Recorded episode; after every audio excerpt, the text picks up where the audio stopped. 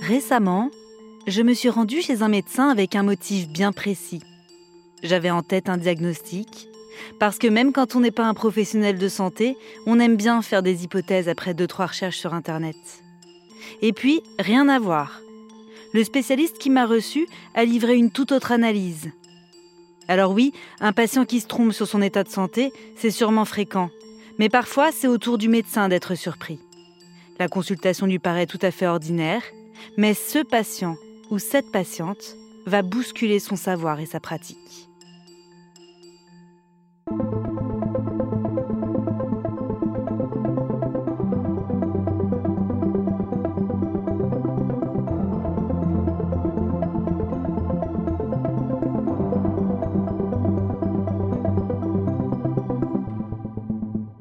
Je suis Éléonore Merlin, journaliste à RTL, et vous écoutez Symptômes.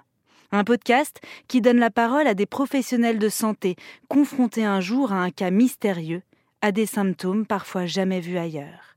Ils ont douté, ils ont mené une véritable enquête avec l'objectif de guérir et parfois la peur de ne pas y arriver. Dans cet épisode, Jade Avril, kinésithérapeute, va nous parler d'une patiente venue la consulter pour une douleur au dos a priori, on ne peut plus banal.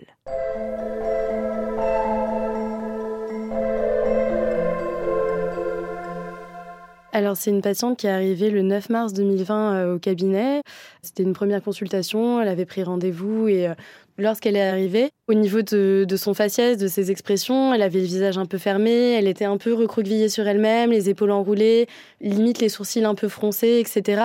Quand il y a quelqu'un qui arrive comme ça, tu sens que elle s'est pas assise dans la salle d'attente, par exemple, euh, et bon, tu te dis bon, ok, c'est quelqu'un qui a mal parce que voilà, le fait de bouger, de faire un transfert assis debout, ça va être, ça va être douloureux pour elle, quoi.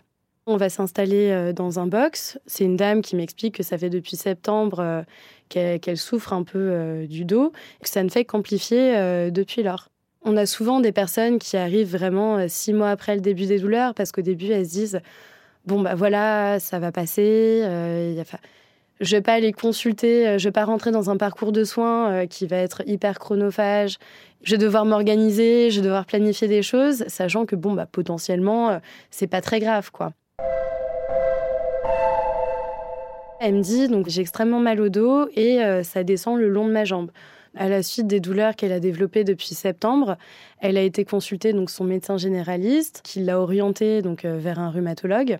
Et euh, parce qu'en fait, à la base, l'hypothèse du médecin généraliste, c'était que les douleurs de son dos qu'elle décrivait au niveau du nerf sciatique étaient liées plus à la sédentarité, au fait qu'elle soit assise toute la journée, etc.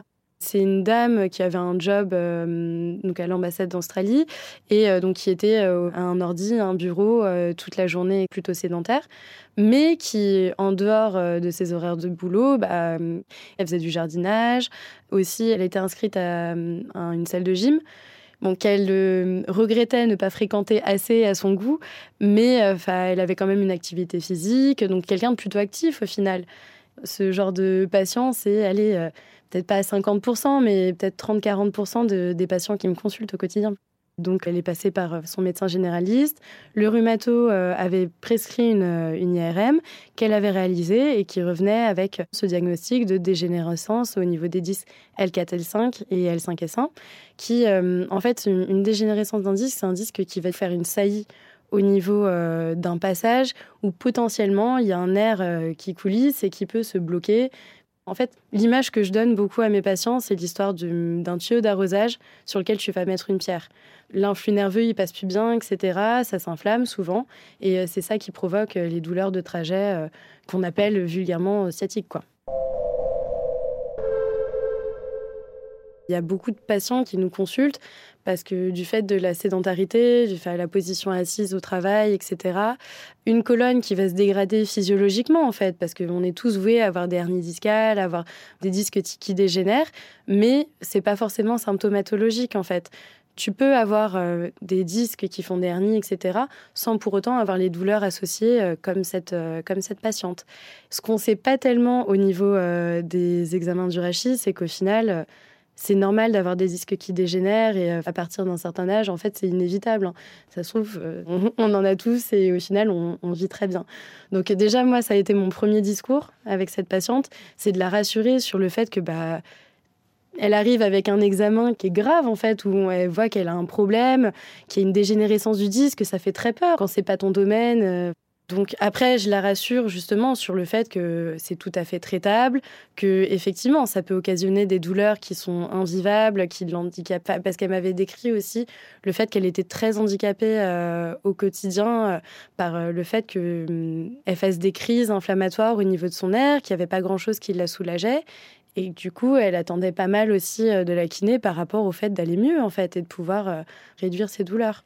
Après, l'inflammation, c'est assez complexe parce que les processus inflammatoires, faut visualiser un peu des montagnes russes. Euh, tu vas avoir des périodes où ça va être horrible et des périodes où voilà, tu as ton petit fond douloureux, mais tu prends un doliprane et puis basta, ça passe quoi.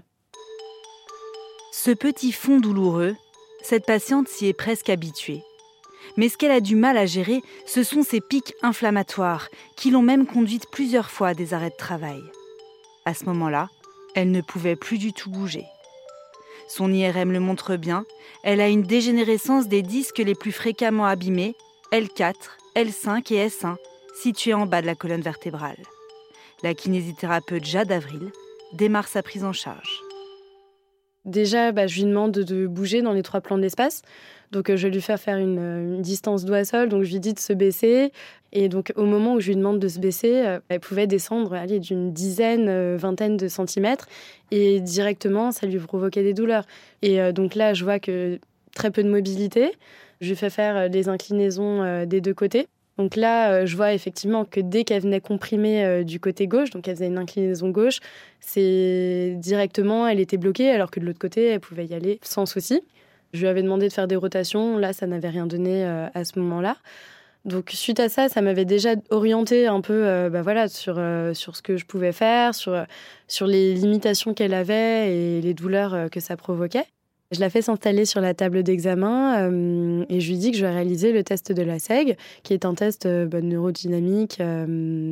c'est un test pour diagnostiquer, entre guillemets, les sciatiques. Donc en fait, c'est un test où tu vas lever euh, une jambe tendue euh, avec euh, une extension aussi au niveau du plan postérieur de la jambe pour étirer le nerf sciatique qui part de ta colonne jusqu'à ton pied.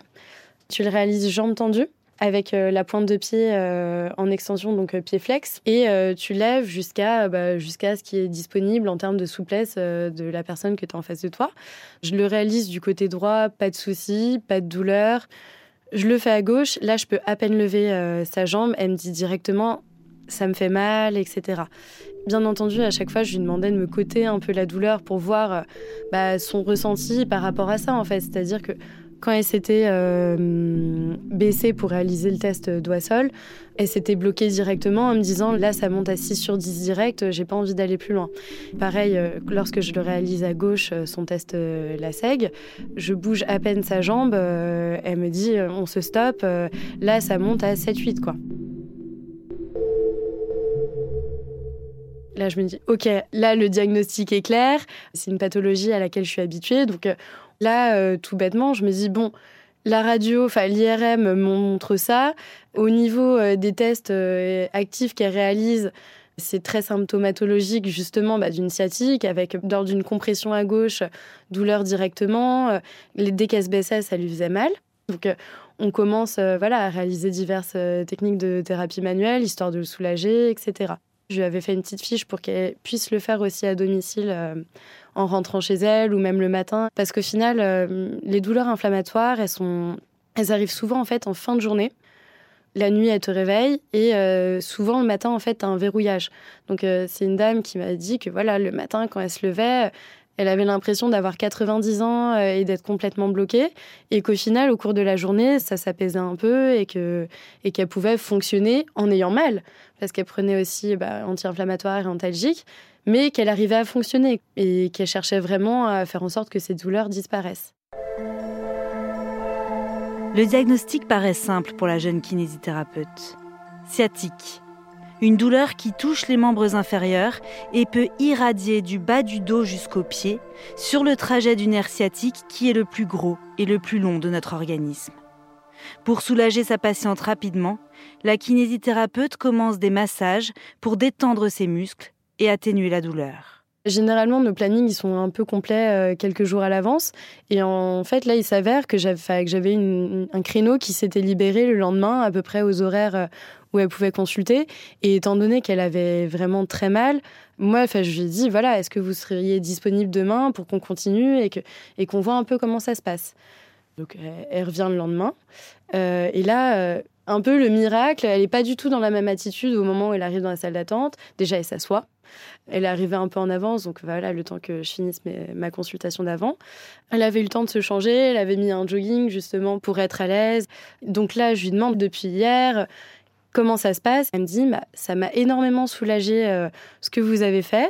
Donc moi, dans ma tête, je me dis, cool, bingo, euh, on a trouvé ce qui allait pas. Euh, enfin voilà, maintenant on va pouvoir avancer. On fait un peu de thérapie manuelle parce qu'elle avait quand même un peu mal. Mais on a commencé à avancer, à faire des exercices de mobilité, etc. Moi, la veille, je la vois, je suis paniquée, euh, je me dis, mais c'est quoi cette sciatique euh, de l'enfer? Et au final, le lendemain, elle arrive, ça va quoi. Et euh, ce qui ressemble plutôt aux patients que je suis habituée à voir, qui, voilà, qui viennent pas parce qu'avec des, des douleurs qui sont présentes, mais qui ne sont pas non plus invalidantes au point de s'arrêter, au point voilà, de ne pas pouvoir se baisser plus de 10 cm euh, quand tu fais une flexion antérieure. Et ensuite, bah, je dis, bon, on va passer dans la salle d'à côté, on va commencer à faire des exercices. Là, je commence à traiter un peu le fond du problème, qui, à mon sens, à l'époque où je, vois cette patiente euh, lors de la deuxième consultation, problématique de sédentarité. Euh, moi, la plupart des patients qui viennent me consulter dans le cadre d'une sciatique ou dans le cadre de mal de dos, lombalgie, etc., généralement, bah, ce qu'on fait, c'est que je leur donne une petite routine qu'ils font à la maison et la plupart du temps, ça va très vite parce qu'en mettant en place cette routine qui va durer aller 10-15 minutes tous les matins, on va dire, elle s'améliore et enfin, ils ont plus besoin de consulter. Et le but, c'est d'autonomiser les gens. C'est-à-dire que malheureusement, on peut rien faire contre le fait d'être sédentaire, d'avoir un boulot où on, on est hyper stressé avec des réunions euh, fixes. C'est qu'est-ce qu'on peut faire aussi soi-même pour euh, avoir une sensation de bien-être au quotidien et ne pas subir son boulot, quoi.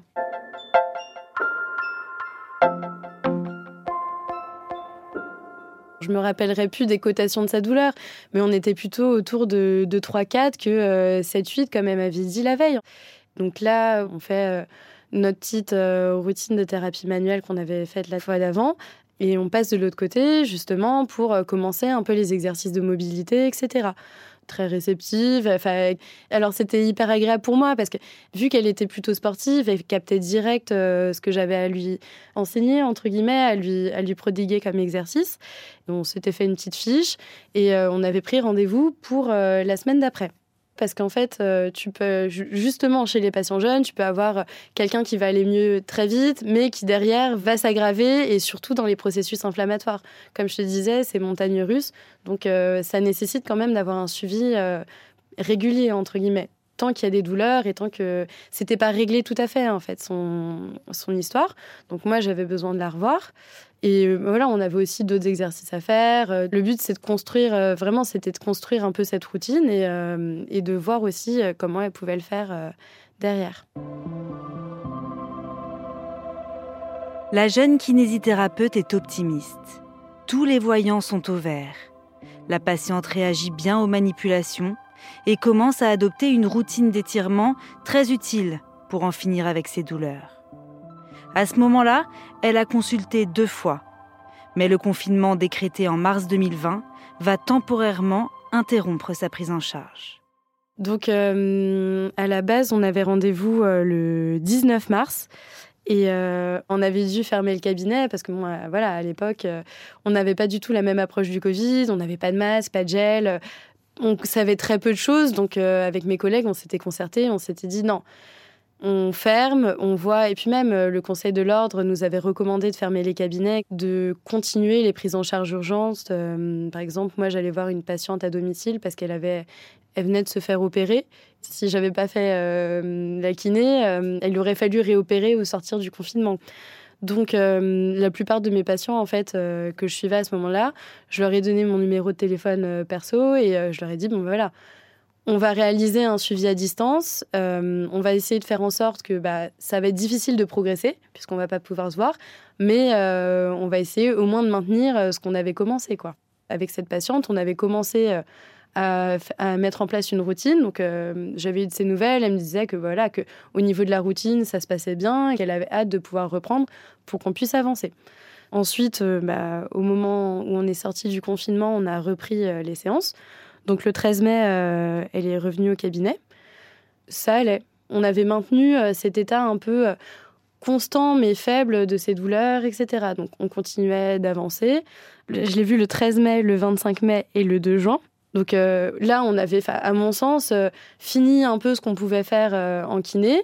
Elle, elle était ultra observante de la routine chez elle. Donc tu as une patiente euh, qui ne fait que s'améliorer, qui suit bien euh, les exercices, qui comprend et qui s'améliore, en fait, moi, je me dis, OK, il n'y a pas besoin, euh, besoin qu'on se revoie. Elle avait quasi plus de douleur, elle arrivait très bien à faire sa routine. Je m'étais dit, bon, on va quand même faire une petite consulte de contrôle le 20 juin, histoire d'être sûr que tout est fini qu'elle a bien réussi à intégrer les exercices de kiné dans sa vie quotidienne. Je la revois le 20 juin. Pas de souci. Euh, en parallèle, moi, je donne des cours de pilates et euh, elle était même intéressée pour s'inscrire, euh, pour faire un peu plus d'activité physique, etc. Donc, pas de souci. J'avais dit que je la recontacterais au moment où j'aurais mis ça en place parce qu'avec le Covid, c'était un peu compliqué. Et pas de problème. Je m'étais dit, OK, ça a plutôt bien fonctionné. on était contentes toutes les deux. Et puis, une semaine après, elle m'envoie un message et elle me dit, Jade, c'est horrible, ça a repris comme au premier jour. Je suis en train de retrouver le message qu'elle m'a envoyé. Donc, on s'était vu le 20 juin. Et donc, une semaine après, elle m'envoie, euh, elle m'envoie un message. C'est en anglais, donc du coup, il faut que je traduise. Euh, en gros, elle m'a dit depuis le rendez-vous de lundi, ma, jambe est complètement bloquée au point où euh, je suis c'est impossible pour moi de me, de me bouger sans, sans appeler à l'aide ou sans crier de douleur. J'ai hésité à aller consulter à l'hôpital et je ne sais pas quoi faire. Euh, j'ai repris euh, des médicaments antalgiques, ce qui a aidé un peu. Et qu'est-ce que tu me recommandes? Qu'est-ce qu'on fait? Donc là, je me dis, euh, il y a un souci. Comment c'est possible? Je lui demande si elle a arrêté la routine. Elle me dit pas du tout. Je continue. Je comprends pas. Donc là, je me dis, ok, ça veut dire qu'on a manqué un truc. C'est une femme qui voulait faire des cours de pilates. Une semaine avant, euh, elle était pas du tout euh, comme ça, quoi. Et donc, du coup, moi, je dis, bon, bah voilà, prends les antalgiques euh, si ça te soulage pendant un temps. Et si, ça, si ça persiste, retourne voir le docteur. Et tu me tiens au courant, quoi. Moi, en fait, sur le traitement kiné, pour moi, on était, on avait fini en fait. Donc, euh, je voyais mal ce que j'avais à, lui apporter. En fait, elle habitait pas à côté du cabinet. Elle venait parce qu'elle était euh, au travail à côté. Donc, c'est une dame qui disait qu'elle pouvait pas se lever sans hurler. J'allais pas lui dire euh, fais 30 km et viens me consulter au cabinet. J'avais dit de temporiser, d'essayer de, de faire. Essayer de retrouver le message. Donc, je lui avais dit de voilà de recommencer à travailler sur sa mobilité, de réaliser les étirements, etc.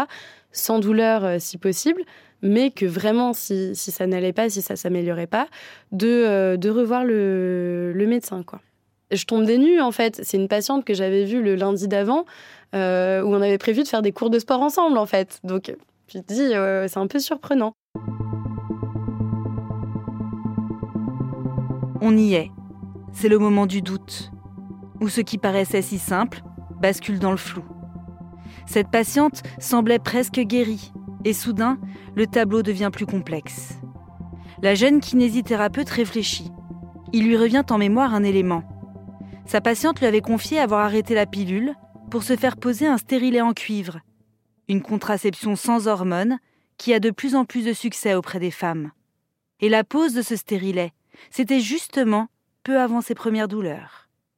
Elle demande à sa patiente de remplir un calendrier de la douleur, de noter chaque jour précisément ses symptômes pour explorer cette piste. Donc là, je me dis, c'est quand même bizarre parce que ça revient quand même souvent avec des très très hauts degrés euh, de douleur, de la haute intensité. Je me suis dit, bon, On est sur une patiente qui est jeune, qui a changé de contraception au moment où elle a commencé à avoir les douleurs, etc.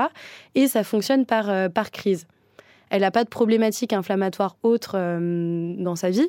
Je me dis, bon, on va quand même euh, s'intéresser à ça. Donc au moment où euh, justement elle m'envoie ce texto, euh, je lui envoie un mail avec, avec ce calendrier de la douleur et je lui dis Ok, on va faire ça pendant un mois, voire deux, et ensuite on se revoit pour voir justement s'il il y a ce fameux truc lié à son cycle menstruel, etc.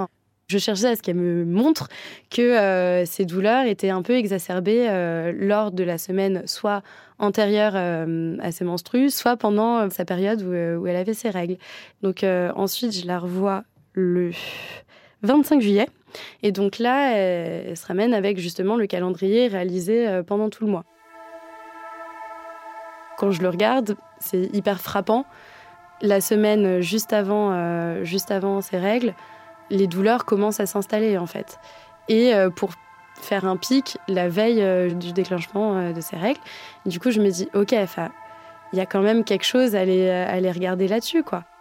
Je dis, bah, écoute, moi, je pense qu'il y a quand même un lien par rapport à ça.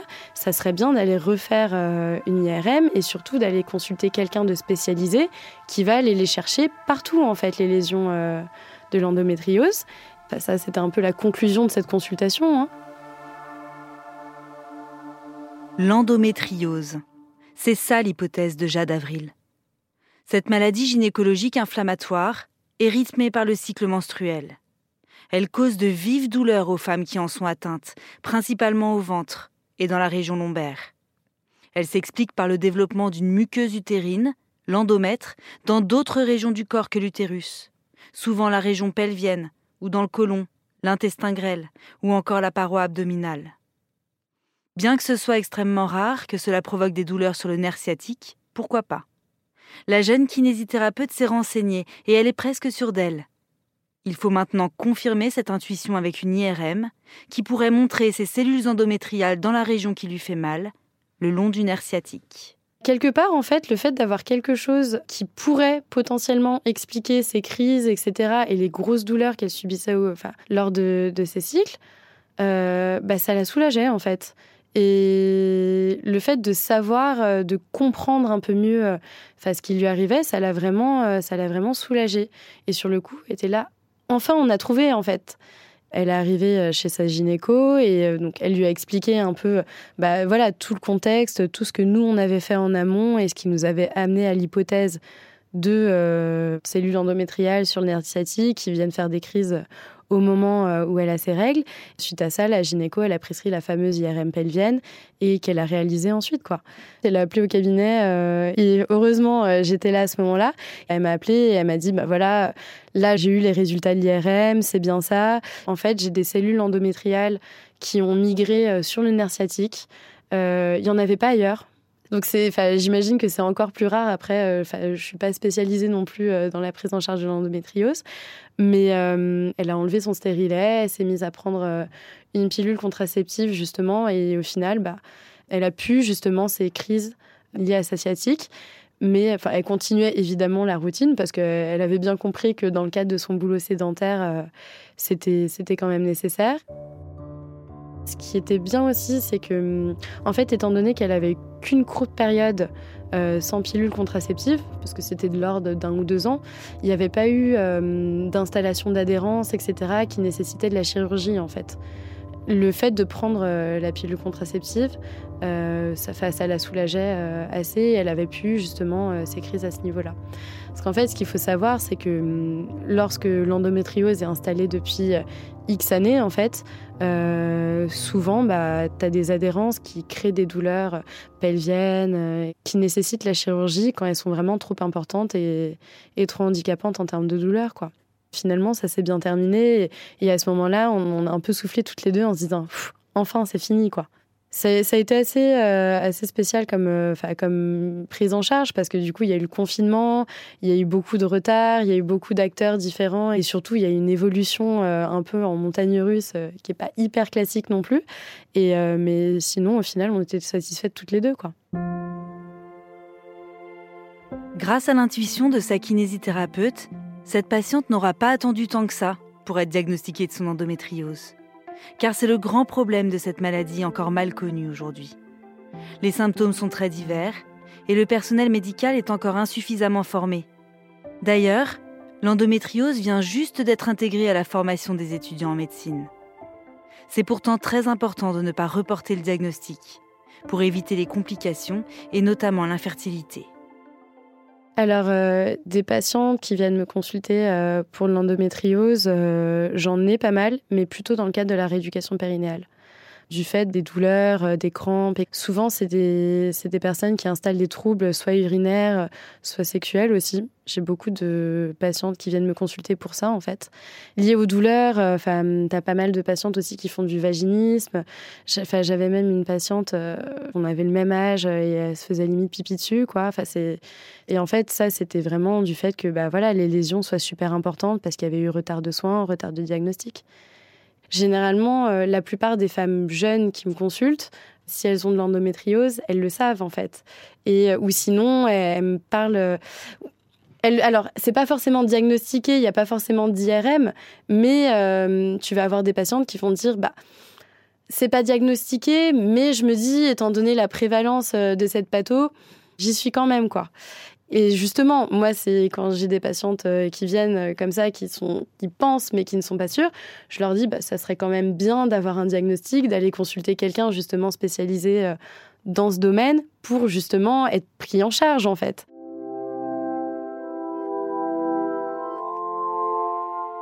Moi, depuis que j'ai reçu cette patiente, depuis qu'elle est venue me consulter, c'est vrai que c'est une question que je pose tout le temps maintenant la question de l'endométriose, la question de la contraception, enfin, et puis justement de tout ce qui est de l'ordre de la rééducation gynéco, c'est vrai que ça me, ça m'arrive beaucoup plus d'en parler avec des gens qui viennent me consulter dans le cadre de lombalgie euh, ou autre en fait. Ça a un peu modifié euh, ma manière de consulter aussi euh, quand j'ai une femme, bah voilà, qui, qui a la trentaine, qui entre guillemets vient par rapport à des problématiques de dos. Directement, je vais rajouter ça maintenant à mon interrogatoire, ce qui n'était pas le cas à l'époque. Après, on en parle de plus en plus de l'endométriose, donc euh, les patientes elles vont plus consulter dans ce cadre-là. Le retard diagnostique, il est, il est indéniable. Par contre, ça tend à évoluer. Et euh, tu as de plus en plus de gynécos qui sont formés euh, justement dans ce diagnostic-là. Je trouve que cette patiente, elle m'a beaucoup apporté parce que justement, euh, sur un diagnostic euh, tout bateau qui arrive au cabinet avec une sciatique, enfin un truc super, un tableau clinique très, très classique en fait, bah, quelque part, ça te remet aussi un peu en question sur le fait qu'il ne faut pas que tu te reposes sur tes lauriers et qu'il faut toujours aller pousser plus loin et, et, que ton raisonnement clinique, il a aussi de l'importance et qu'il a un impact assez important justement sur la vie de tes patients.